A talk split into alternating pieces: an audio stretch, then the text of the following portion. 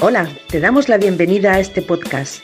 Sinceramente, lo de empezar como coaches, emprender, reinventarse, trae mucho, incluso demasiado. Así que hemos decidido crear un espacio seguro para acompañarnos, compartir y hablar desde el coaching. Mientras transitamos nuestro camino, ¿nos acompañas? Vamos allá.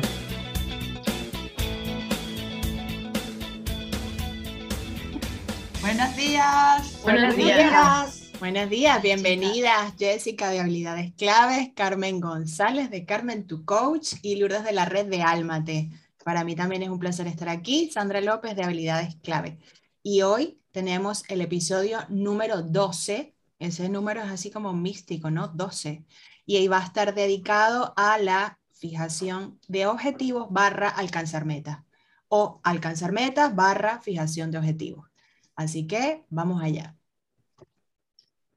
¿Hay una diferencia entre una meta y un objetivo? Sí, quería comentar eh, o quería comenzar comentando un poco la diferencia que yo veo, eh, aunque hay gente, tengo que decir, hay gente que, dice que es al revés, pero eh, desde mi punto de vista yo creo que las metas son esas cosas que queremos alcanzar más a largo plazo.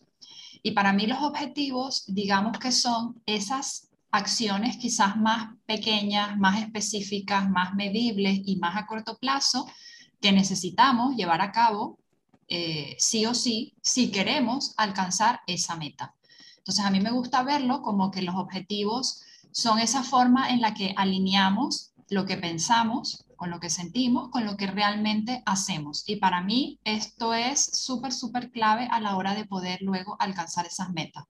De hecho, desde el punto de vista de coaching, eh, no podemos empezar una sesión de coaching sin fijar un objetivo y, que además ese objetivo no sea de compensación. Esto también es otra cosa que no sé si alguna lo quiere compartir o comentar, la diferencia entre objetivos de vida, objetivos de compensación o cómo lo ven ustedes. Tú misma, sigo, tú misma. sigo hablando. Sigue, sigue. No nos pongas en tesituras aquí complicadas, tú sigue. Ok, bueno, nosotras en coaching trabajamos con o hacemos una distinción entre lo que son objetivos de vida y objetivos de compensación, ¿vale? Los objetivos de compensación son aquellos que tienen que ver con querer sanar una herida o con querer salir de una situación o, querer, o con querer acabar con algo que, es tóxico o que es dañino para nosotros. Por ejemplo, cuando digo, em, no quiero estar gordo, por ejemplo, eh, este objetivo no está planteado en función de qué es lo que sí quieres, sino es como quiero evitar algo, ¿vale? Eh, es decir, que queremos alcanzar cosas, pero no por el placer, digamos, en sí de alcanzar esas cosas, sino porque quiero acabar con otra cosa que hay detrás. Luego, los objetivos de vida eh, tienen que ver con el impulso de bienestar, con esas cosas que nos permiten ir a donde sí queremos ir y esas cosas que hacemos porque realmente queremos seguir ese camino, no porque estamos, digamos, tratando de compensar una carencia que tenemos. Entonces, para mí hacer esta distinción o cuando aprendí esta diferencia fue clave y de hecho es una de las cosas que nos tenemos que asegurar como coaches de, de, hacer muy, muy bien a la hora de iniciar esa sesión, asegurarnos que ese objetivo para empezar esté bien planteado, como se diría, tener unos cimientos sólidos para que luego ese proceso de coaching realmente pueda avanzar y ser efectivo, porque de otro modo, si tenemos un objetivo mal planteado, eh, probablemente nos vamos a cargar el proceso o ese proceso no va a ser eficiente. Entonces, por eso hacemos tanto énfasis, sobre todo desde un punto de vista de coaching, de eh, que el objetivo sea un objetivo de vida. Además, tiene que estar planteado en positivo y en primera persona. Por supuesto, debe depender de nosotros. Esto también es importante. Antes de adentrarnos en el mundo de, los, de las metas, de los objetivos, a mí eh, mm, me gustaría eh, decir que las metas y los objetivos em, son de una importancia vital eh, a lo largo de nuestra vida. Eh, sin metas ni objetivos, la vida se convierte en rutina, vives por vivir.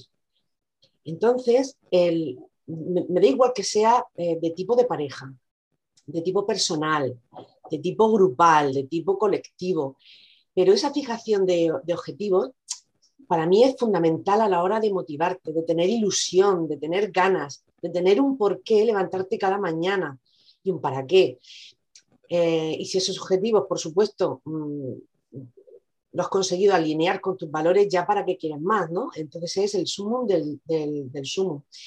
Pero para mí le da sentido a tu vida, le da, le da esa chispa, ¿no? Que le falta. Si no es pues un día tras otro, tras otro, y es pues vivir por vivir. Pues yo lo que acabas de decir, Mari Carmen, justo cuando planteasteis esta, este tema ¿no? Eh, para hablar hoy, eh, iba por ahí realmente. Y de hecho, mm, quería hacer un, un reel, vamos, eh, me había planteado, digo, voy a hacer un reel de cómo se puede uno amargar la vida en 20 pasos, por ejemplo, ¿no? Es que estoy limitada a 30 segundos porque no sé por qué solo tengo 30 segundos. Entonces lo voy a ir dividiendo. Y uno de los principales es, pues eso, levantarte sin ninguna eh, curiosidad, ilusión, meta ni objetivo en tu vida. Este me parece clave. Es perfecto para amargarse, ¿no? Entonces, claro, la idea es la ironía, lógicamente, de que si sigues todos estos pasos que voy a ir planteando, ten cuidado porque si haces lo opuesto, no vaya a ser que, que te sientas bien y disfrutes de la vida, ¿no? Entonces, me gusta porque iba en esa misma línea. Y en cuanto a lo que ha dicho Jessie, me parece muy, muy interesante porque sí que es verdad que a nivel personal, es que esto lo he trabajado justo ayer también, y antes de ayer, y antes de bueno, con las personas que entrenan, el objetivo mal planteado. Es, alucinante los objetivos planteados en negativo y que no son controlables por ti. O sea, pues precisamente lo que has comentado, Jessie, ¿no? De, creo que este es el grave error de, sí, me planteo objetivos, pero son objetivos que ya iremos viendo ahora, eh, que están muy, muy mal planteados, no son realistas, no dependen de mí, eh, y nada más te levantes con ese objetivo que has planteado de una manera no clara, ¿cómo puede ser un perfecto amargado gracias a un objetivo mal planteado? Eh, precisamente, pues eso, que no tiene claridad. Bueno, si queréis lo vamos viendo ahora, ¿no? ¿Qué, qué es lo que necesita un objetivo? ¿Qué es lo que necesita características de un objetivo bien planteado? ¿Cómo sería, no? Sí, yo quería aportar que, bueno, para mí voy a usar, eh, lo aviso ya, Jesse, eh, objetivos y metas como, como sinónimos. Lo mismo. Sí, como sinónimos, ¿vale? Si digo objetivo, pues eh, voy a querer decir lo mismo que meta y viceversa. Esta es aclaratoria. yo mm, me parece muy fuerte a nivel personal como me viene un momento de mi vida donde yo realmente no tenía objetivos expresamente, explícitamente para mí. Yo estaba metida a nivel de trabajo, incluso en mi vida de pareja, mm, pues en un, como decía Mari Carmen, vivir por vivir, o sea, era como la inercia de la vida, ¿no?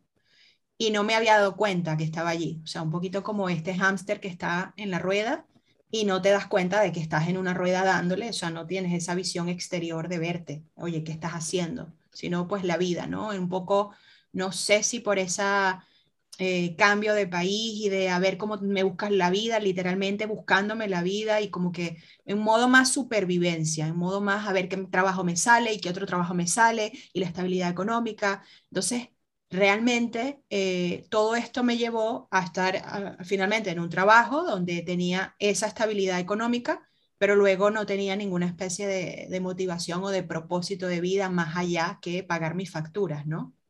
Entonces yo sí personalmente me vi, eh, esto obviamente lo reconocí después porque cuando lo estaba viviendo no lo sentía así, en esa fase de que yo llamo de modo zombie, donde tú estás viviendo tu día a día, pero sin más allá, sí, tienes tu trabajo, tienes tal, cada día, sin, yo no tenía ni una ilusión, no estudiaba nada, no hacía nada más allá que la rutina de, mi día a día, ¿no?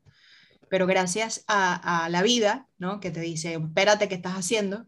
Y comienzan a, pasar situaciones que te van dando golpecitos. La última de ellas fue ese golpe que ya lo hemos hablado tantísimas veces, del el despido, y es cuando entonces digo, ah, ¿qué quiero hacer con mi vida? ¿Qué voy a hacer con mi vida? ¿no? Y esto para mí fue como alucinante, o sea, como no, no me había planteado esto antes de una manera tan seria, porque sí, en el trabajo tenía los delirios típicos de, ah, si estuviera en otro sitio, si, si hiciera otra cosa, pero nunca me activé Nunca me activé verdaderamente a decir, voy a coger ese toro por los cuernos, voy a ir a por esto, me voy a preparar, yo quiero esto en mi vida, nunca.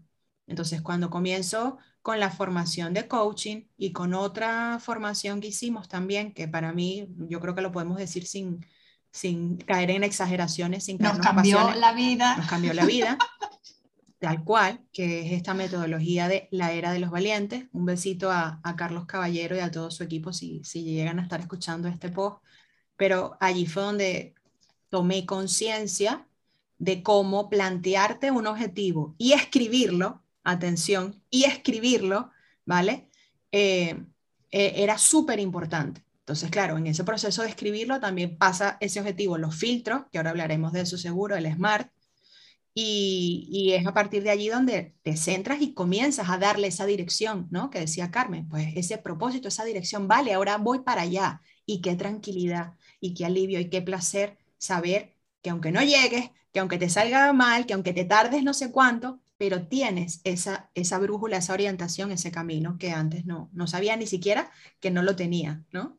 Es como, no sé, me parece muy brutal porque además esto te estoy hablando de un proceso del 2018 para acá. Entonces yo pienso, toda la vida, o sea, ya adulta, eh, habiendo estudiado una carrera universitaria, me considero una persona medianamente inteligente, buena gente, o sea, como algo tan vital y tan básico como es tener objetivos, yo no lo estaba haciendo, al menos no expresamente, porque si, ay, me voy a graduar, pues te gradúas, voy a cambiarme de país, pues te cambia, o sea, a ver, cosas muy operativas, pero no a nivel de vida, a nivel de qué estoy haciendo con mi vida, no sé si me estoy explicando. Y esto para mí es como muy, muy brutal, ¿no? Eh, creo que para los procesos de, que trabajamos ahora con gente que se está reinventando y cambiando de, profesión, eh, me doy cuenta que no soy la única, que es más común de lo que yo pensaba a nivel de la carrera que estás haciendo o la profesión que estás haciendo. O sea, cuando elegimos, elegimos muy jóvenes, no tenemos ni idea, es muy influenciado, pues porque si esto te va a dar dinero, si esto te va a dar estabilidad, si en tu familia todos hemos sido esto, otro tipo de, de cosas te mueven a decidirte. Y luego te encuentras con tus buenos 40 tacos ahí montados diciendo, eh, ¿qué coño estoy haciendo y para dónde voy? ¿no?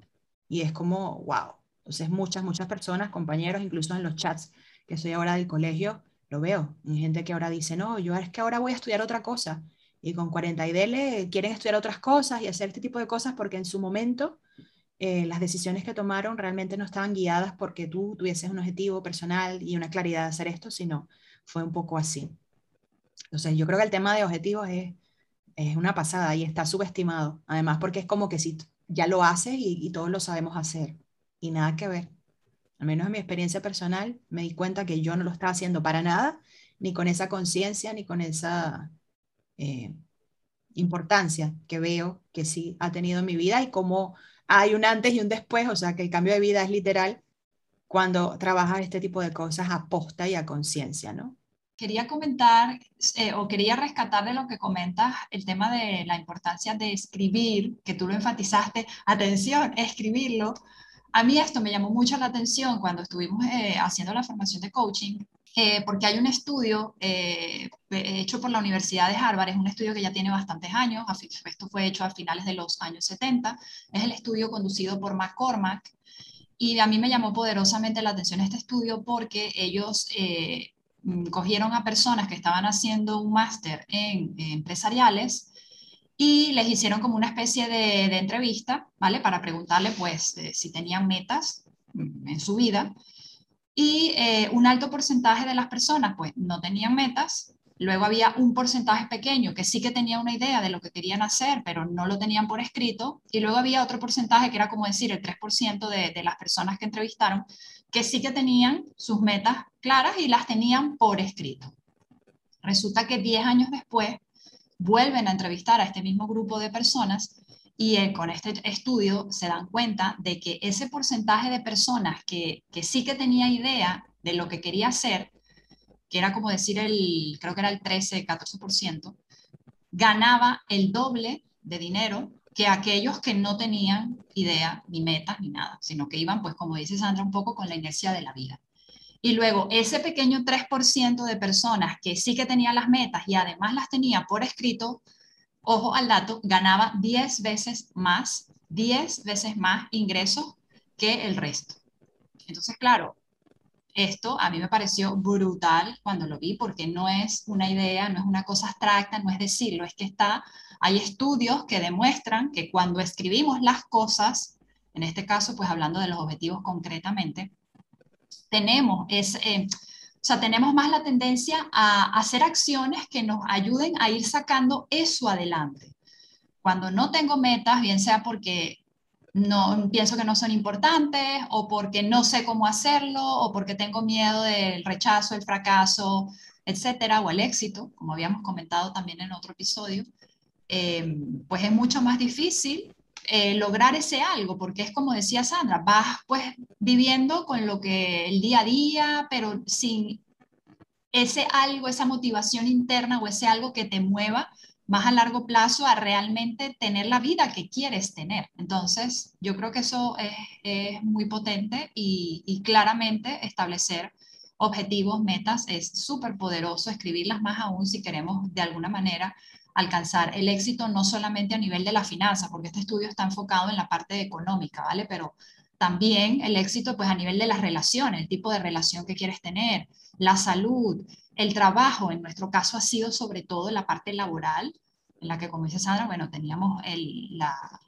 la, oportunidad de compartir este trabajo juntas, nos echaron juntas y em, no era el trabajo de nuestro sueño. Entonces era un trabajo que efectivamente se nos daba medianamente bien, en el que teníamos una cierta estabilidad, en el que teníamos hasta un cargo, pero no era ese propósito de vida, ese impulso de vida de esta es la vida que yo quiero y realmente en ese momento, ya cuando todo esto se planteó, bueno, yo lo tenía un poco claro desde antes, lo que pasa es que no sabía cómo hacer la transición, pero yo tenía claro que yo no me veía haciendo ese trabajo en los próximos 30 años de vida laboral que me quedan. O sea, no me veía. Era algo que lo podía haber hecho, pero no era mi pasión, no era esa cosa que yo me levantaba cada día, como a lo mejor puedo decir que ahora lo hago, de, decir, mm, qué guay lo que hago, me encanta, siento que estoy teniendo un impacto, me llena, estoy feliz, no, no, no tenía esa sensación. Así que otra cosa también que quería rescatar, que, lo comentaba Lourdes antes, es que cuando tenemos estos objetivos mal planteados, que no son objetivos de vida, si no logro eso, se me viene el mundo encima. Mientras que con los objetivos de vida, un objetivo bien planteado, eh, puedo insistir. Si no lo consigo, puedo volver a insistir y lo puedo volver a intentar. Entonces también yo creo que, eso es súper, súper importante.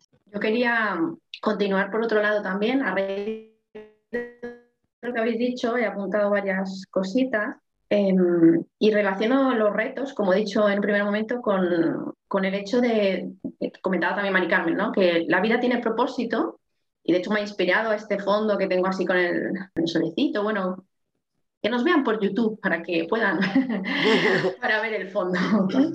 Pero bueno, em, no me acuerdo el autor, la verdad es que estaba ahí pensando, pero que eh, decía que hay tres cosas que son necesarias, ¿no? Tres cosas hay en la vida. No, no es eso. Bueno, pero tres cosas para que tengan satisfacción la vida, ¿no? Para que estés satisfecho y te ponga con sentido y en propósito. Y es em, que lo que hagas te genere em, autonomía, independencia. ¿Qué pasa? Esto ya pica cuando trabajamos para un otro y no hay esa libertad de maniobra. Lo que no quiere decir que pues, trabajando para un otro no lo puedas tener, pero que no tengas esa libertad o es una falsa libertad, que por lo menos en mi caso es lo que yo he vivido y lo que creo que me ha impulsado a cambiar, ¿no? Que es que era una falsa realidad de autonomía, de sí, sí, en tu sector puedes hacer lo que te dé la gana, mm, pero luego no había esa, no era real. La segunda, para que estés satisfecho, era em, que tú tuvieras la capacidad, la habilidad o la competencia, como quieras llamarlo, para saber que puedes llegar a desarrollar eso que te propones, ¿no? Es tener esa confianza en que puedes desarrollar esto. Esto tiene que ver con un objetivo bien planteado, ¿sí, no? Y luego la otra parte para que tuvieras esa vida satisfecha, ya sea laboral o en general, es que lo que hagas te genere conexión con un otro. Si es en el trabajo y tienes compañeros, pues una buena armonía laboral, ¿no? De compañerismo, o si en el caso tuyo es autónomo y estás trabajando con otras personas, pues que, tus clientes, las personas con las que le das un servicio, tengas una, un buen feeling, una buena conexión, ¿no? O lo que se llama proximidad, creo que era. Entonces, estas tres cosas dan satisfacción en la vida. Si no existe esto, supuestamente, pues no, no había, ¿no? Este, este tipo de satisfacción, como que es muy difícil estar feliz. Y luego, en reacción a, lo que estábamos, o lo que estaba comentando Jessie, sobre todo, también me parecía muy importante, ya no solo lo que lo habéis dicho las dos, lo de escribir. Yo personalmente mm, creo que es visualizar y dibujar. Yo, yo tiro más al dibujar, porque yo prefiero dibujar y una vez que dibujo, plantearme qué estoy dibujando, hacerme preguntas sobre lo que estoy dibujando y entonces ya puedo escribir. Porque ahí trabajo con el inconsciente y saco más información que si escribo. Escribo estoy como influenciada por los de fuera, digamos, o por el ambiente o lo que sea. Y, por ejemplo, os pongo un ejemplo personal. Eh, cuando, mm, en este caso, un objetivo como mi marido y yo queríamos comprar, cambiarnos de casa. Entonces, para este objetivo, eh, nuestra meta era comprar una casa que tuviera todo eh, lo que en este momento de nuestra vida era importante. Mm, nos, sentamos y fuimos dibujando, ¿no? bueno, dibujaba yo porque mi marido me hace un poquito de casa las cosas que tal, pero por, un poco de presión, hay que reconocer que el que está flipando con, la, con el crecimiento personal soy yo, ¿no? A ver, y entonces yo decía, venga, vamos a, dibujar. Y decía, bueno, tú dibujas. Entonces yo dibujaba y él me decía, no, no, no, no, eso está mal colocado ahí, yo lo quiero ahí. Yo no sé qué digo, ah, ya, ya, pero es que esto. Entonces yo iba colocando y íbamos poniéndonos de acuerdo, porque claro, no era mi objetivo solo, ¿no? No era mi meta, era también la suya. Entonces, eh, como era común, teníamos que ir dialogando y tenía que recolocar cosas.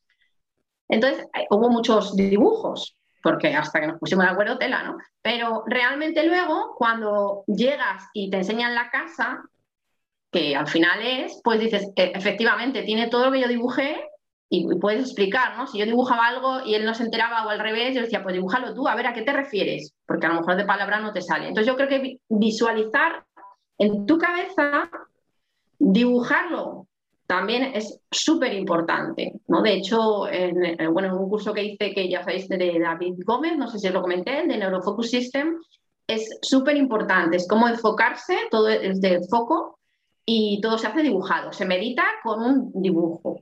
El visual board también, ¿no? El bullet journal, como no, yo lo hago con, con dibujos. Entonces, eh, me parecía importante esto. Y luego otra cosa también es, que creo que lo ha empezado a decir también Sandra, eh, la expresión. No es lo mismo que lo hemos dicho muchísimas veces, pero que también es importante, deja de intentar hacer cosas, ¿no? Dejar de hacer, no intentes, hazlo. O sea, si tú tienes un sí en tu expresión, fruto fracaso, ya va a ir al fracaso. Mm, haré no sé qué, no sé cuánto, sí, ya está, objetivo mal planteado. Es directamente voy a. Ya lo has mencionado tú, Sandra, que es yo voy a. Voy a ser coach, voy a no sé qué, voy a lo que tú quieras, pero es voy a. Por eso digo, cuando no sé qué y si no sé cuántos, condicionado.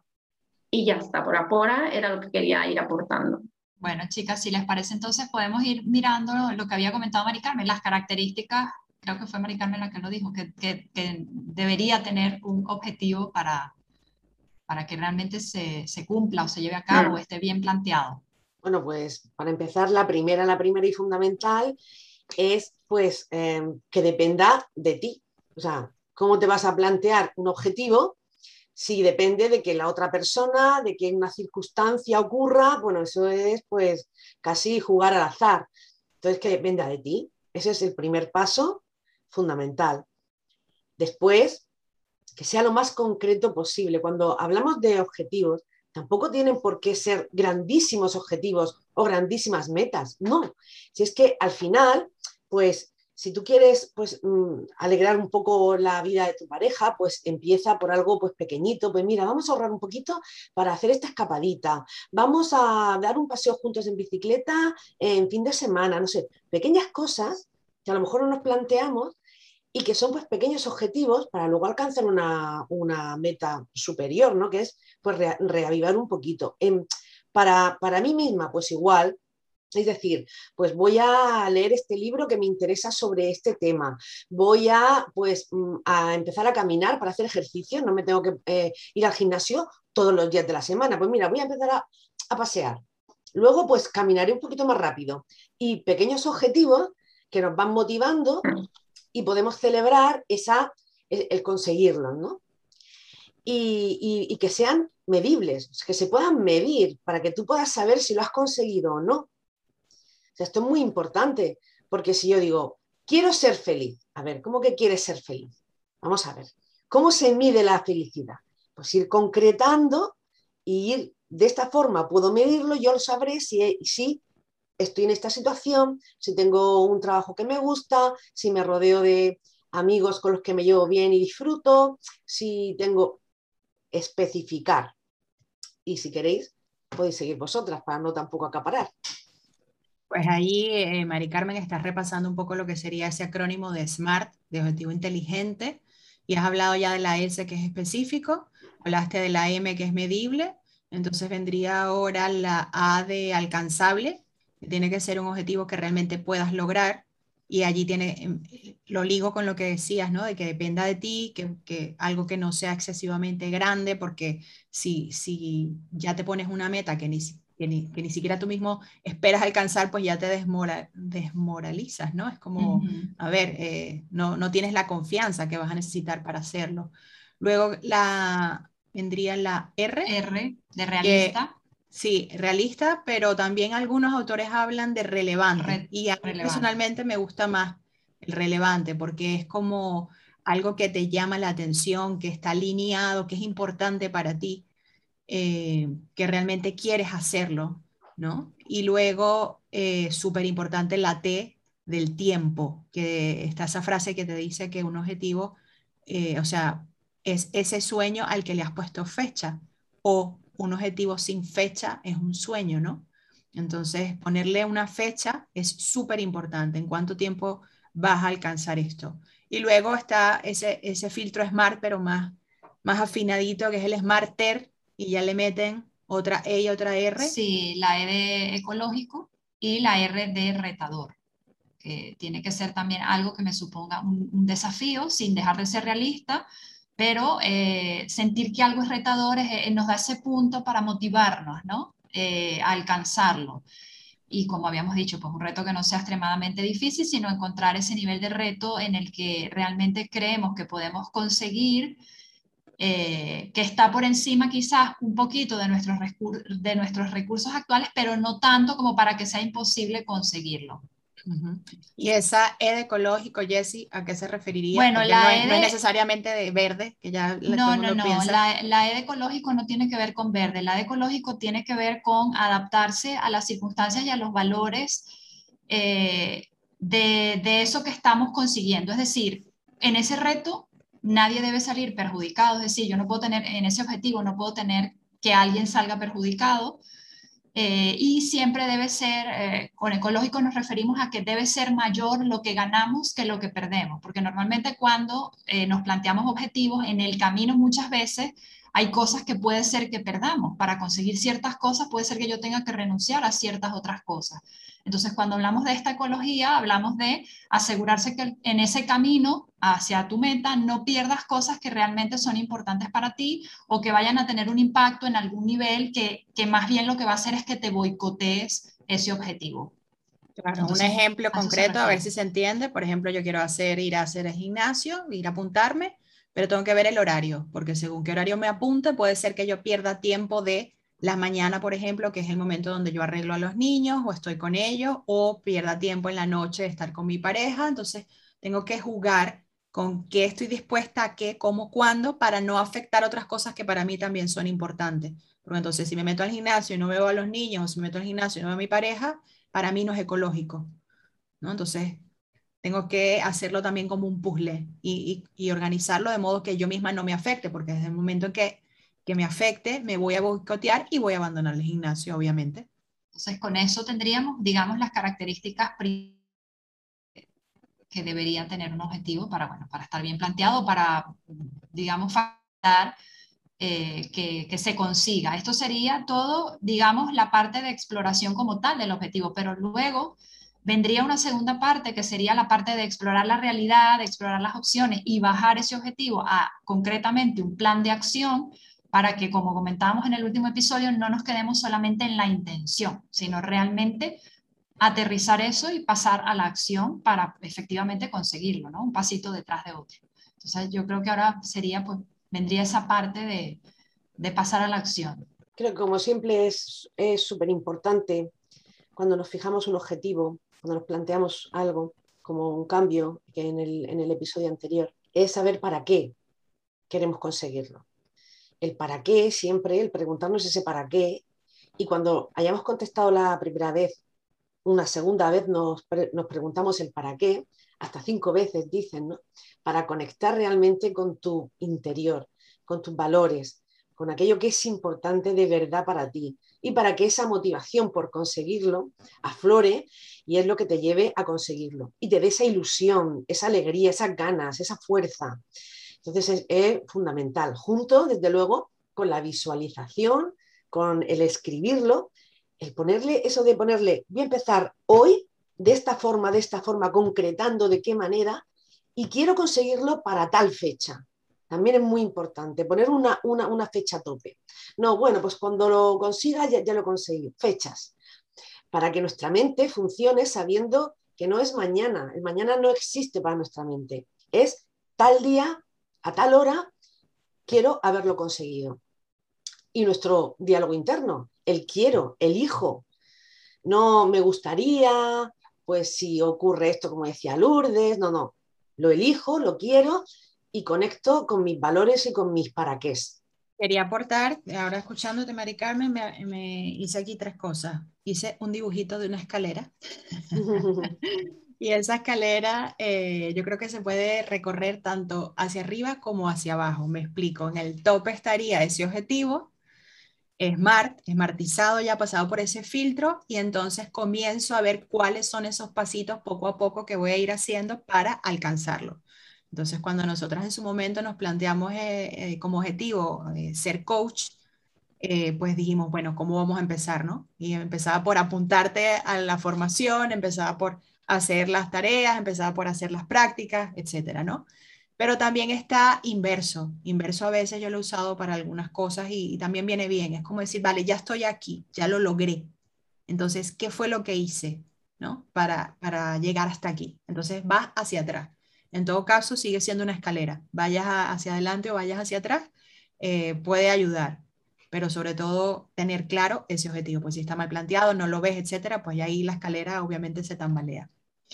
La otra cosita que me, que me apunté es eh, mantener esos objetivos más pequeños como muy concretos y muy operativos. Porque efectivamente, si vas a escribir un libro, pues tendrás que empezar, pues voy a escribir 20 páginas al día. Entonces es como algo muy concreto, muy operativo, muy de ponértelo a hacer. Incluso te puedes hacer ayudas visuales. Estaba leyendo el otro día eh, de gente que se pone, por ejemplo, dos botes eh, con canicas o con caramelos o con lo que sea. Y según van haciendo una cosa, lo van pasando al otro bote, ¿no? Y visualmente vas viendo eso que estás alcanzando o logrando, ¿no? Entonces me pareció interesante cómo te refuerzas visualmente algo que estás haciendo para tú mismo en tu cerebro decir, ah, sí que estoy haciendo cosas y sí que lo estoy logrando. Entonces, mantener esos objetivos pequeñitos como muy, muy concretos, muy operativos, muy de hacer. Y a corto plazo también, ¿no? Sí. lo que habíamos comentado, que resulta más motivadora que si ves una cosa que dices de aquí a 10 años, es como, sí. uff. Sí, por eso hablo de los, de los más chiquititos, de esos del día a día. Y luego otra cosa interesante, y esta la hemos comentado, Jessie, también eh, está bien tomarte un tiempito para considerar eso que, que tienes que atravesar para lograr ese objetivo. O sea, tienes que saber si estás dispuesto a aceptar lo que te viene, porque es como el que dice, bueno, yo quiero ganar una medalla olímpica, pero no estoy dispuesto a entrenar como un atleta olímpico, o sea, con los sacrificios que conlleva, ¿no? Entonces, también es interesante eh, reconocer esa dificultad que vas a tener en el camino y realmente como ser honesto contigo misma de decir, oye, estoy dispuesta a atravesar ese camino, ¿no? Porque el objetivo sí, ay, sí, yo quiero esto, pero estoy dispuesta a hacer lo que hay que hacer para llegar allí. Sí, esto era algo que yo eh, iba a ser mi siguiente, mi siguiente punto porque a mí me ha pasado mucho de tener conflicto con este tema de la motivación. Todo el mundo te habla de la motivación, la motivación tiene que ser interna y tienes que estar motivado y tienes que, toda la parte de motivación que sí, que tiene que estar, efectivamente. Y al mismo tiempo, yo en mi experiencia me he dado cuenta que para mí la motivación no es suficiente, porque muchas veces yo tengo la motivación para hacer algo, pero como dice San, luego también no tengo la disposición de hacer las cosas que no quiero hacer para conseguir el objetivo que sí quiero conseguir. No sé si es como un, juego de palabras un poco enredado, pero quiero conseguir un objetivo, para llegar a ese objetivo tengo que atravesar un camino que no quiero atravesar. Entonces, ¿qué es más grande? ¿Mi motivación de conseguir el objetivo o mi falta de disposición para atravesar el camino que no quiero atravesar para llegar a lo donde sí quiero llegar? Y para mí eso es un factor clave. Porque si no tienes la disposición de hacer esas cosas que implica llegar a donde sí quieres estar y que muchas veces llegar a donde sí quieres estar, tienes que hacer cosas que no quieres, pues para mí la motivación no es suficiente. Necesitas tener esa disposición a, mm, no quiero decir, usar vocabulario eso es, pero hacer cosas que no quieres para llegar a donde sí quieres. Y para mí eso ha sido determinante, eh, o por lo menos en muchas de las metas que he tenido, que, que, las he abandonado o que se han quedado a mitad de camino, ha sido por eso, porque al final me doy cuenta cuando estoy en ese proceso de decir, ¿sabes qué? No quiero pasar por esto, a pesar de que quiero llegar allí. Para llegar allí tengo que atravesar este camino, no quiero. Entonces, eso también es súper importante tenerlo claro porque puede hacer una diferencia entre que sí que llegue o, o no. Importante. ¿Y eso no sería mmm, la parte de realista, que sea realista? yo no lo veo como que sea realista, porque a lo mejor la realidad es que el objetivo, es decir, para mí un objetivo no realista sería si yo digo quiero ser astronauta, por ejemplo, eso para mí no es realista, porque, o sea, no, no hay forma de que yo en esta vida pueda ser astronauta. Hablo de cosas que sí que son realistas, que sí que las puedo alcanzar, pero no es un tema de que no, no es realista para mí, sino es que no estoy dispuesta como el ejemplo que decía Sandra, lo mejor, pues sí, yo podría ahora, vamos a decir, ser modelo, más o menos tengo el cuerpo, más o menos tengo la estatura, más o menos tengo la complexión física. Vale, es, tengo la disposición de ir todos los días al gimnasio a entrenar y todos los días a hacer una dieta de no sé cómo. No.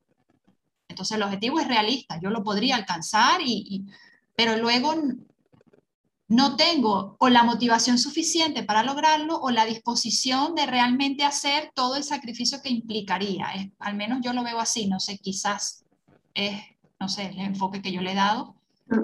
pero para mí ha resultado un factor determinante o al menos me he dado cuenta de eso en, en objetivos que estaba muy motivada de conseguir, pero que luego me di cuenta que en realidad yo no, no estaba dispuesta hacer lo que eso requería para conseguirlo.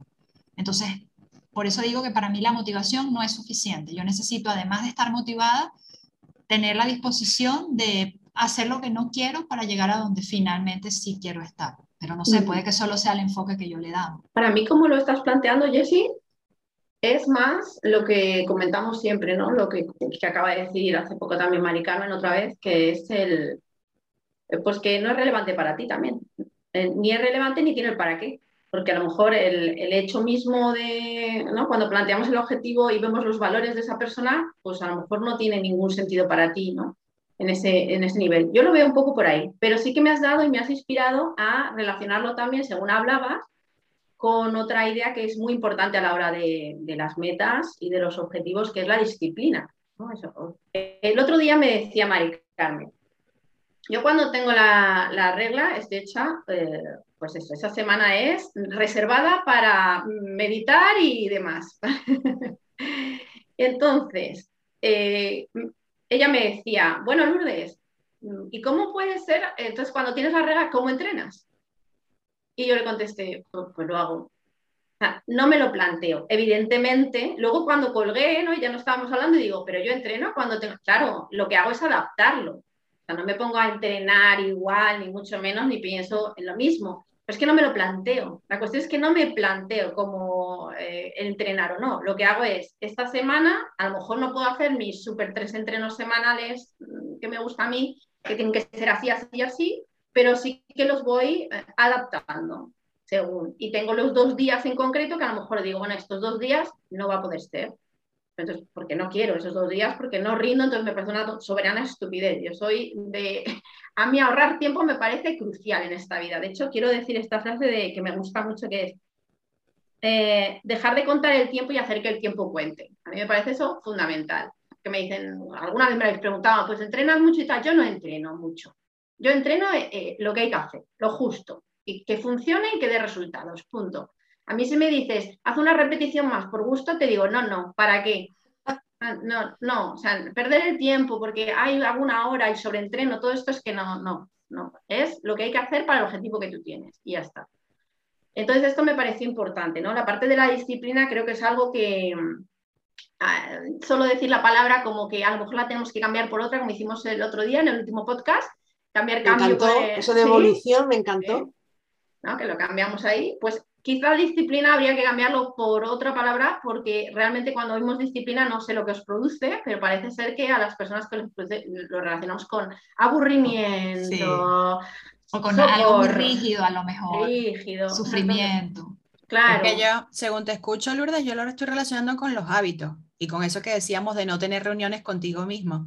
O sea, eh, cuando tú dices no me lo planteo, es porque tú no te estás poniendo a conversar contigo, tú actúas, actúas. Entonces estás ya en un hábito que tienes, está adquirido y los hábitos son, eh, son lo que son. Es, una eh, ruta que ya está hecha, no está para que tú la pienses, te la plantees, hables contigo, a ver si te apetece, no, tú estás en modo hábito, actúas, estás actuando. Quizás puede ser. Creo que de hecho una manera de ayudarte a alcanzar esos objetivos en, ese plan de acción es eh, tener hábitos que te ayuden a alcanzarlo. Eh, lograr hacer ese apilamiento de hábitos o encadenar cositas que te soporten a la hora de alcanzar ese objetivo. Entonces, a lo mejor eso, pues yo continúo con el mismo ejemplo. El gimnasio, pues voy a hacer como hábito que cuando eh, antes de salir me tomo una infusión que me encanta, entonces ya lo, lo hago como un hábito y, y, lo mezclo con esa rutina nueva, con ese objetivo que voy a alcanzar y ya me ayudo a mí misma, ¿no? Es como también hacer ese contexto, eh, lo que decía el otro día de allanar el camino, hacer ese contexto favorable para hacerlo, porque si yo voy a lograr una meta y mi contexto no me ayuda, pues hombre, me va a costar muchísimo más.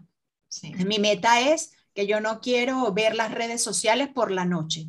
Entonces, carajo, pues para eso no podré tener el teléfono al lado de mi cama, ¿no? Entonces, voy a coger el teléfono y me lo voy a poner donde yo no lo encuentre. Entonces, a veces son cosas tan estúpidas y no las hacemos, no nos ayudamos a, nosotros mismos. Te puedes desinstalar, yo he tenido que hacer estas cosas. Bueno, yo me cerré el Facebook hace unos años porque veía que me estaba haciendo daño y claro, la gente me decía, pero ¿por qué simplemente no entras y ya, y no entres al Facebook? O sea, no es que no te lo cierres, no entres, es que no, no, si tienes el Facebook no puedes no entrar al Facebook. Entonces, ¿yo qué hice? Radical, cogí y me cerré el Facebook. Chicas, os puedo decir la mejor decisión que he tomado en mi vida, o sea, sin duda de verdad, os lo prometo. El nivel de toxicidad que para mí representaba el Facebook no era normal. Luego me lo volví a abrir, pero otro, ya no era la cuenta que tenía, me lo abrí por trabajo y, realmente no, no entro a mirarlo y ya no estoy en esa otra etapa en la que estaba, pero en su momento para mí el Facebook fue una cuestión muy, muy tóxica. Directamente me lo eso, quité y a eso voy, a eso voy. Si quieres tomar agua, pues te ayudará más que tengas la botella de agua encima, a que si no la tienes o que si tienes una botella de refresco. Ese tipo de cosas que son súper estúpidas y obvias, pero luego no las hacemos. Entonces es un poco hacer que ese, ese donde estás, donde te estás moviendo, te ayude, te ayude, te lo ponga más fácil para ese objetivo que tú quieres alcanzar. Y otra cosa que creo que es importante es también plantearte una, un objetivo a la vez, o sea, concentrarte en una cosa a la vez, porque a veces, a mí al menos me pasa como que estoy con varias cosas entonces, al final, lo típica frase, ¿no? De que tienes varios pollos asándose y alguno se te quema, o varios conejos, o varias cosas en el asador y se te quema alguna. Creo que es importante concentrarte en una cosa a la vez, en lo posible.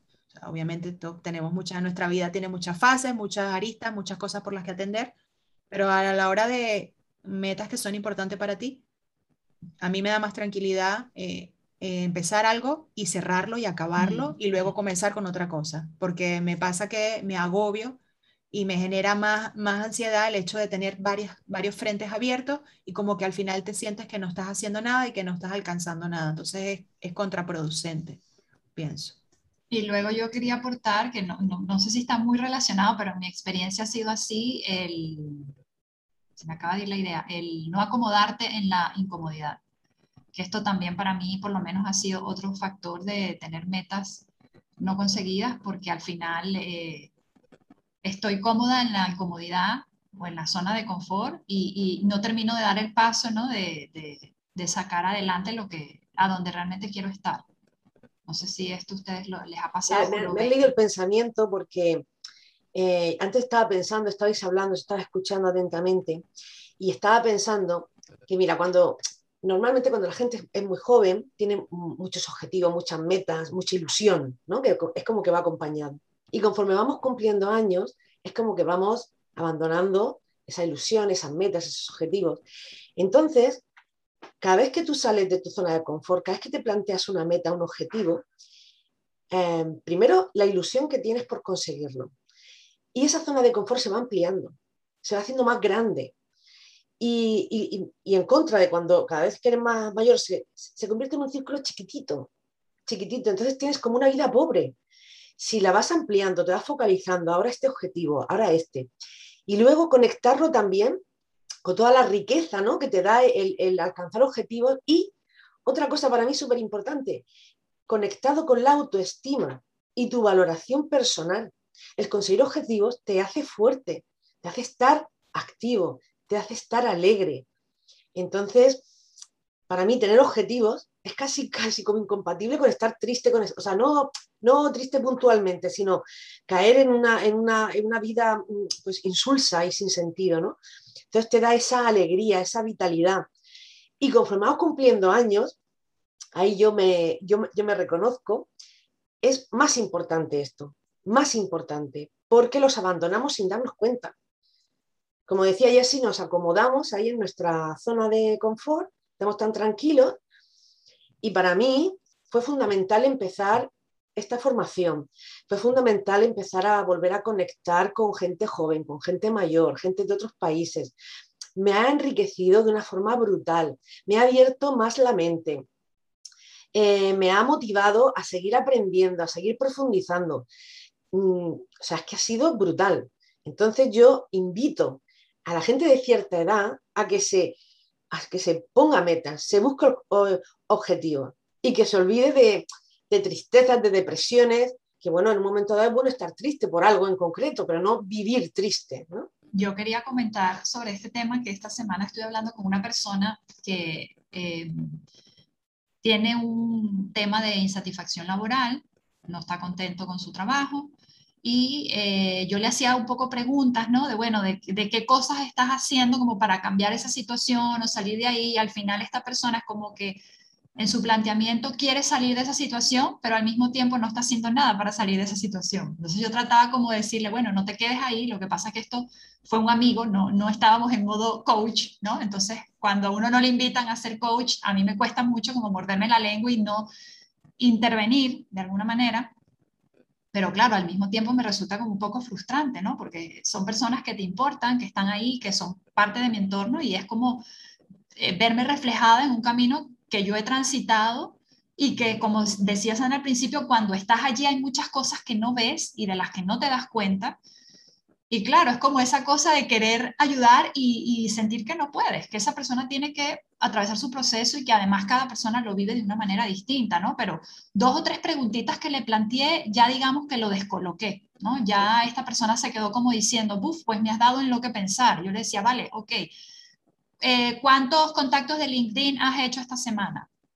Eh, ¿Cuántos currículums has enviado? Es decir, es como, estoy desmotivado, entonces viene y me cuenta, estoy desmotivado y, y, me han quitado la ilusión y es como, es, es, el trabajo lo que me ha quitado la ilusión, pero es decir, carajo, ¿qué estás haciendo tú? O sea, mm, no te quedes ahí, es como, y es, es, eso, es como, es como estar entregado, es estar abandonado a la situación y, y soltar y ceder el poder o ceder el control de alguna manera, de decir, vale, o sea, ¿qué sí puedo hacer dentro de esta situación? Y yo le decía, no es necesario que saltes al vacío, pero vete moviendo mientras sigues teniendo ese trabajo donde no estás contento, vete moviendo para ver si logras alinearte con otra cosa que realmente te motive y te permita salir de allí. Entonces yo por eso comentaba lo de no acomodarse en la incomodidad, porque no estás contento, te quejas, pero al final tampoco te estás moviendo para cambiar eso.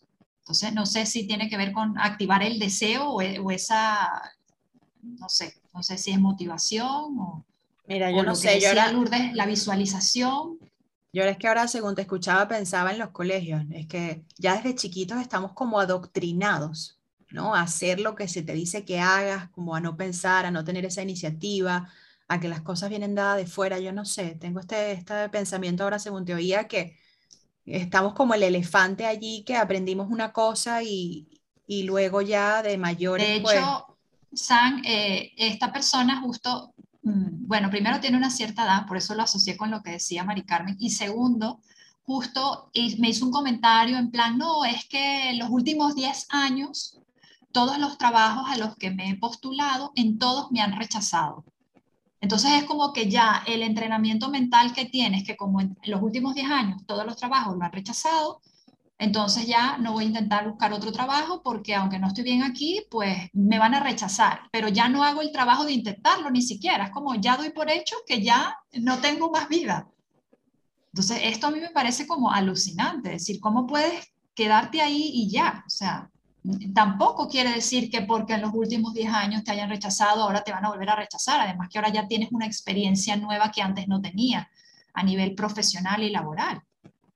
Entonces, bueno, eso que, me cuesta como ver estas cosas en mi entorno cercano y, querer ayudar y, no poder. Ah, a mí me ha hecho reflexionar lo de Mari Carmen porque estaba todo el rato pensando, digo, según cumplo los años realmente siento que tengo menos ilusiones y me he dado cuenta de, todo lo contrario, o sea, una de las cosas que tengo a mi alrededor es, oh, es que pareces, eres muy inocente, ¿no? Es como, eh, por eso también quiero rescatar dos cosas, lo que ha dicho... Em, Sandra, creo que ha sido así, ha sido tú, Sandra, cuando estabas diciendo, em, a ver cómo era. Ah, bueno, se me ha ido la idea, ahora volverá. Entonces, lo de Mari Carmen era el, hecho de las ilusiones. Eh, yo lo que siento, lo que me ha hecho reflexionar es, según cumplo más años, tengo más urgencia. O sea, mm, entonces, mm, tonterías las justas más ilusiones. Entonces tengo que cumplir o, creo en la reencarnación, que yo ya he decidido creer simplemente porque necesito más tiempo para hacer todo lo que quiero, o, eh, o sea, no por ideología, sino porque es que viene bien y me viene es útil. Y, eh, Sandra, por favor, ábrete el micro. Yo no puedo, no puedo con Lourdes, tía. O sea, he decidido creer en la reencarnación, no por ideología, sino porque me viene bien. Claro, es, claro porque tiene tantas cosas que hacer que esta vida no le va a dar, ella necesita reencarnarse y puede hacer todo lo, que necesita, normal. Lo necesito, entonces es muy útil. Eh, entonces, Lo, que sí, lo que sí creo es el miedo. Hablamos otra vez de gestión emocional, cómo no va a salir. Porque yo lo que sí que creo con la edad es que hay más miedo. Yo noto en mí que no es que tenga menos ilusiones ni objetivos, al revés, tengo más y más urgencia. Pero em, sí que me cuesta movilizarme más por ese miedo que parece ser que es mayor, pero no en cuestión de, objetivos. ¿no? En ese lado no, no, no, lo, siento así ni, ni, lo vivo. Y de hecho en, en, mi familia, a lo mejor es un gen, no lo sé, de, pues veo que hay también ¿no? esta urgencia de se me acaba la vida, tengo que hacerlo todo ya. Entonces, eh, motivaciones muchas. Bueno, y me parece muy interesante. Por alusiones, eh, por supuesto, me encanta que, tengas ilusiones y que te falte tiempo en, la vida. Y, pero, amorcito, si tú eres una chiquilla, tú eres una chiquilla, estás en plena vida. no te pongas. flor de la vida. ¿Qué a ver, a contar? Yo, eh, eh, hay diferencias de edades, claro. Eh, por supuesto, cuando, como, como ya hablamos en episodios anteriores, acabo de hacer una generalización que es un error garrafal. O sea, cada persona es un mundo. Pero yo lo que veo a mi alrededor es que conforme vamos, y lo que hablaba Jessie, o sea, nos acomodamos, aunque sea nuestra incomodidad, conforme van, pasando los años, porque te va a costar, yo lo comento, o sea, así en, en grupo, ya la gente con la que salgo y somos jóvenes, entre comillas. O sea, imagínate la gente de 70, de 80. Em, cada vez nos cuesta más físicamente, aunque, aunque estés bien, dices, es que ahora sí me canso, es que ahora no sé qué, es que ahora me cuesta esto.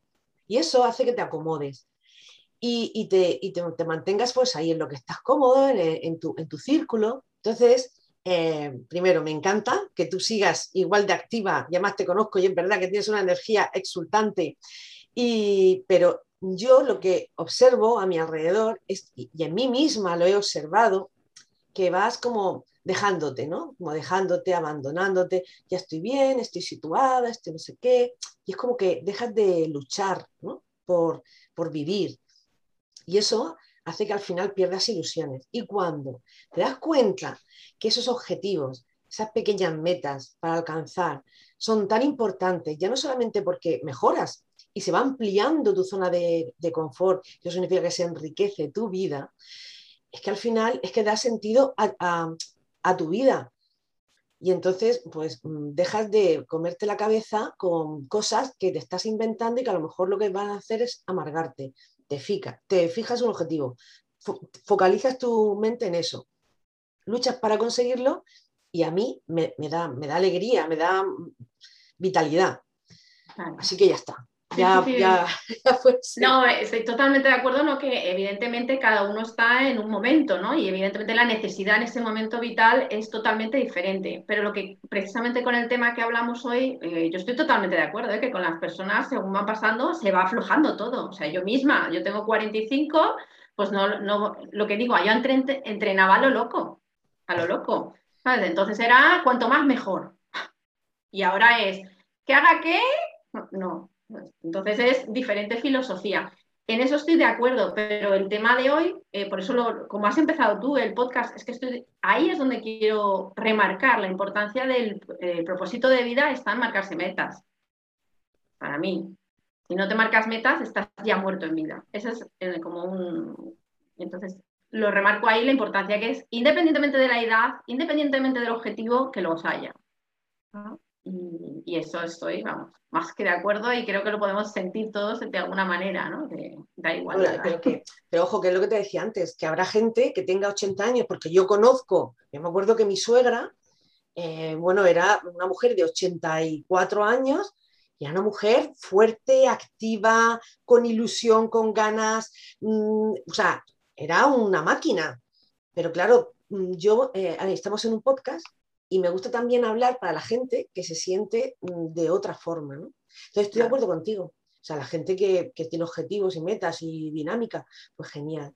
Pero yo estaba escuchándoos hablar y me estaba mm, pensando en eso, en la, de mi edad quizá como para, para adelante, que empezamos como a acomodarnos, a tal, y entonces pues intentaba pues como transmitir ese mensaje, ¿no? Ponte un objetivo y verás qué, es, qué, qué, qué ocurre, cómo cambia, ¿no? Yo creo que es súper valioso esto que estás diciendo. Intentaré apuntármelo para cuando yo tenga mis 80, 90 años, recordarlo, porque yo creo que es fundamental ese tener objetivos siempre, no importa la edad. Y estos casos así que salen en la prensa el otro día, un señor de 95 años que está en la universidad, también me enteré que el padre de otra amiga que también tiene 80 y de él se, se apuntó a un curso de informática de los que da el ayuntamiento, que yo qué sé, que esta gente que se apunta a estudiar y este tipo de cosas, aprender cosas nuevas. Nuestra abuela, la mamá abuela, ella estudió y estudiaba inglés hasta que yo la recuerdo, con sus libros y su, en esa época era cassettes, escuchando sus cosas de inglés de, muy mayor. Yo creo que esto es súper importante y, y ahora hace la diferencia mucho de esos años finales, digamos, de, de tú estar fuerte, activo mentalmente, físicamente, a una persona que obviamente no se plantea ningún objetivo y está un poco como que esperando, ¿no? Estoy esperando aquí la guagua. No sé, creo que es, fundamental, sobre todo hacia nuestra última etapa, ¿no? Como seres humanos. Fíjate, fíjate el, mantenerse activo, el plantearse cosas, no era un objetivo, era un hobby, pero bueno, que, mi madre, por ejemplo, siempre le gustó hacer crucigramas entonces, pues ya hace unos años le, diagnosticaron Alzheimer. Eh, cuando la última vez que fuimos al neurólogo, o sea, la pobre no contestó nada bien, nada, nada. Únicamente contestó bien que le dijo el, el neurólogo, le dijo, escribe una frase y escribió, a mí me gustaría hacerlo todo muy bien. Quiero decir que ella, practicando la escritura, eh, lo que había conseguido era que esa fuera la última parte que estaba perdiendo, era esa. Fíjate la importancia de practicar, de estudiar, de leer, de escuchar música. O sea, es que activas tu cerebro. Y esto, conforme van pasando los, los años, es súper importante. Eh, esto, ¿Sabéis esto que te dicen? Eres el resultado de las cinco personas con las que te rodeas, ¿no? Con las que estás. Pues a mí esto me parece muy importante, tanto la parte esta de seguir manteniendo metas como el hecho de con quién te rodeas, ¿no? Los apoyos, que sean mm, personas que están mm, en la línea de lo que tú quieres conseguir y que sea un apoyo elegir bien a quién le cuentas tus objetivos, que sea una persona que te motive, no ilusoriamente, sino que te pueda hacer preguntas tipo coach precisamente y te aliente eh, de una manera realista. Me parece súper importante, ¿no? Las personas que eliges para tu vida. Y ahora, Lourdes, conecté con la idea de, de los padres los padres que de nosotras, mis padres, y yo siendo madre, ¿no? Y cómo a veces em, en tu afán de proteger y ese amor, eh, puedes ser la peor persona para apoyar a tu hijo en un objetivo, ¿no? Porque, por ejemplo, esto de que nosotras ahora estamos buscándonos la vida como emprendedoras y siempre la pregunta de que por qué no tienes otro tipo de trabajo, ¿no? Como que eh, así estás segura de lo que cobras cada mes. Y cuando mis hijos dicen, yo voy a hacer esto, yo voy a hacer aquello, y yo me veo en ese impulso de, ah, pero esto, y después pienso, no, pues porque si tienes eso, pues harás los planes para hacerlo. Pero ¿quién soy yo para decirte que ese objetivo tuyo no es posible o no lo vas a lograr o no te va a dar que comer, etcétera, ¿no? Un poco me siento como que somos parte de esa generación de que decía el otro día una amiga de la gran estafa, ¿no? Nos vendieron que si hacíamos una serie de pasos íbamos a obtener una serie de cosas que luego nos damos cuenta de que no tienen nada que ver y te quedas un poco, eh, a mí, yo aquí perdí mi dinero, a mí me estafaron, me engañaron porque esto no es así. Entonces, a lo mejor, y piensas que a lo mejor habiéndolo hecho de otra manera, persiguiendo eso que tú sí querías, que sí te movía, aunque no diera dinero, aunque fuera complicado, aunque lo que sea, a lo mejor hubieses logrado más, ¿no? bueno, yo creo que lo, comenté ya en otro podcast, que esta es la experiencia que yo he tenido. Creo que, creo que lo compartí, ahora no estoy segura si lo llegué a, decir públicamente o no, pero yo creo que lo compartí, que yo cuando era pequeña, yo quería ser maestra, yo jugaba a ser maestra. En algún punto de mi vida, mis padres, como buenamente pudieron, me dijeron que eso no me iba a dar de comer y yo tuve que buscar otras opciones porque lo que realmente era mi vocación eh, bueno, yo entendí en ese momento que no era el camino por el que yo tenía que ir, porque así me lo dijeron las personas que más sabían de la vida que yo. Y al final, hoy en día he acabado siendo maestra porque eso es mi vocación y eso es lo que me llena. Y sigo recibiendo ofertas de amigos, familiares que me envían ofertas de recursos humanos y de no sé cuánto. Y es como, gracias, pero ya esto no está alineado con lo que yo quiero. Yo no quiero esos trabajos, ahora yo quiero hacer otros trabajos. Entonces, pero es esto, es la inercia de seguir, no, tú lo que tienes que hacer es, con el perfil que tú tienes, tú lo que tienes que hacer y es como, de verdad, o sea, lo agradezco mucho y al mismo tiempo ya eso no está alineado con lo que sí quiero, que ahora lo tengo claro, antes no, entonces antes era, pues también lo comenté aquí, un poco por descarte, pues no sé qué quiero, pero sí sé que no quiero y ahí un poco yo iba andando por descarte. Pero es que ahora tengo muy claro lo que está alineado con lo que quiero y lo que no. Y no quiere decir que en esos otros trabajos yo no sería exitosa, no me irían bien y no me gustarían, pero no están al 100% alineados con lo que quiero en este momento. Entonces quiero darle una oportunidad a eso. Siempre podré volver a recursos humanos, siempre podré volver a trabajos corporativos, X sean los que sea, pero ahora es como quiero darle una oportunidad a esta otra eh, emprendimiento, bueno, esta otra profesión, como le quieran llamar, que en la que estoy ahora, ¿no? Creo que eso es importante. Quiero, quiero retomar también un poco en la línea que ha dicho Lourdes, porque estamos hablando todo el podcast y creo que estamos más centradas en fijar objetivos, fijar metas. Y lo que ha dicho Lourdes creo que está más alineado con alcanzarlas, ¿no? En, buscar los recursos que tú tienes, en los que tienes alrededor, que, puedes aprovecharlos que, y que, te pueden potenciar lo que decía Sandra, ¿no? que cuando tu entorno a lo mejor no, está alineado con lo que tú quieres, pues entonces estudiar también eh, pues qué, obstáculos se te pueden presentar y, de qué manera solventarlos para poder avanzar y aprovechar también las oportunidades que te surgen en el camino para poder lanzarte y poder y aprovecharlas para alcanzar más rápidamente o mejor ese, ese objetivo, esa meta que te que te has fijado que es lo que se llama el método DAFO, eh, así hablando en coaching, pero bueno, en, vocabulario de andar por casa, pues es un poquito explicado esto, la forma de alcanzarlas. Pues chicas, si les parece, y vamos cerrando algunos comentarios finales, conclusiones, resúmenes, lo que queramos, para ir finalizando con el podcast de hoy. Hombre, yo, yo diría como, como resumen, eh, a la hora de, determinar las metas que queremos alcanzar, pues como hemos comentado desde todos los episodios, hacer un trabajo de autoconocimiento, ¿vale? De, pues conocimiento de, de uno mismo para poder hacer un balance de dónde estás ahora y en función de eso, pues determinar cuál es tu por qué, trazar un plan de acción y ya a partir de ahí, pues ir a por ello. Eso es lo que, lo que dejaría yo como idea final. Ya decía Woody Allen que el 90% de el éxito se basa simplemente en insistir. Entonces, pues, a partir de, ese plan de acción, insistir y no, y no rendirse, no abandonarse, no dejarse arrastrar por creencias limitantes. Digamos que esto lo enlazaría con todos los podcasts, los episodios previos de los que hemos estado comentando. Tener objetivos es vivir, es vivir la vida y y, tener ilusión y tener ganas y tener motivación. Y el no fijártelos, aunque no los consigas, aunque te equivoques, aunque estés en el camino, da igual, disfrutar el proceso e intentarlo, ¿no? Y, quererlo de verdad, que conecte con, tu interior.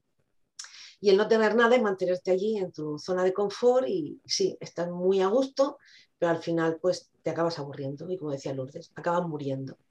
Pues voy, voy yo. Eh, no, es, no es un resumen, yo creo que más bien agrega lo que hemos hablado, pero eso del proceso, ahora escuchándote, Mari Carmen, me gustó, porque de hecho el otro día vi como una especie de meme que se burlaba, ¿no?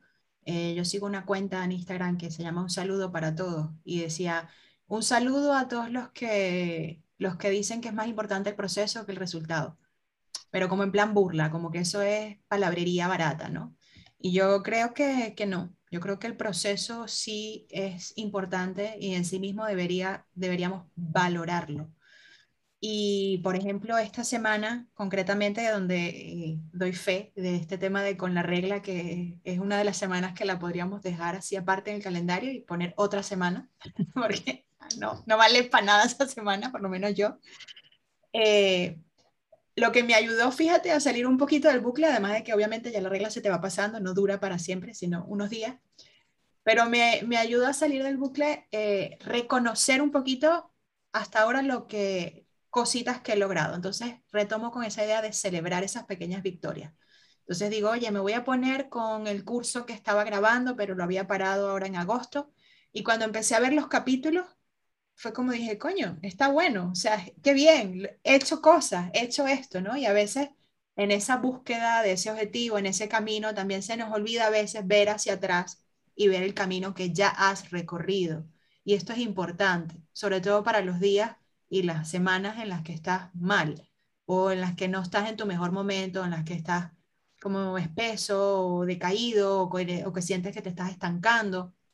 Es importante también eh, esa miradita y ver lo que sí que has logrado y celebrarlo, ¿no? Y, darte ese bañito de reconocimiento y decir, oye, pues, pues bien, pues aunque te tardes, aunque vayas lento, aunque esta semana no sea tu, tu mejor semana, eh, darte ese reconocimiento y tiene que ver con ese proceso, que, son los objetivos, porque como decíamos la otra vez, eh, el Kaizen se trata de, de, ir haciendo las cosas pasito a pasito, ¿no? Con esa disciplina, constancia, paciencia, etcétera. Entonces, un poco agregar esas dos ideas, la importancia que sí que tiene el proceso, desde mi punto de vista, y valorar y reconocer esas pequeñas victorias que vamos logrando en el camino a esa gran meta final o ese gran objetivo final que tengamos. Bueno, pues me queda decir algo, pero como lo habéis dicho todo, pues voy a decir dos cosas. Venga, si voy a intentar ser corta, sí, yo digo, venga. yo lo resumiría aquí, pues, pues decidir tener metas, que sea la meta, y en vez de mm, buscar y que te llegue la pasión, ¿no? Ah, aquí me quedo y que me llegue la pasión, apasionate y, ya. Pues entonces, chicas, eh, damos por finalizado nuestro podcast número 12 dedicado a alcanzar metas, fijar objetivos eh, para el día de hoy y eh, esperamos verlos, escucharlos, acompañarnos otra vez nuevamente dentro de 15 días. Así que hasta pronto. Hasta aquí nuestro podcast como coach por su casa. Gracias por acompañarnos y te esperamos nuevamente en nuestro próximo episodio.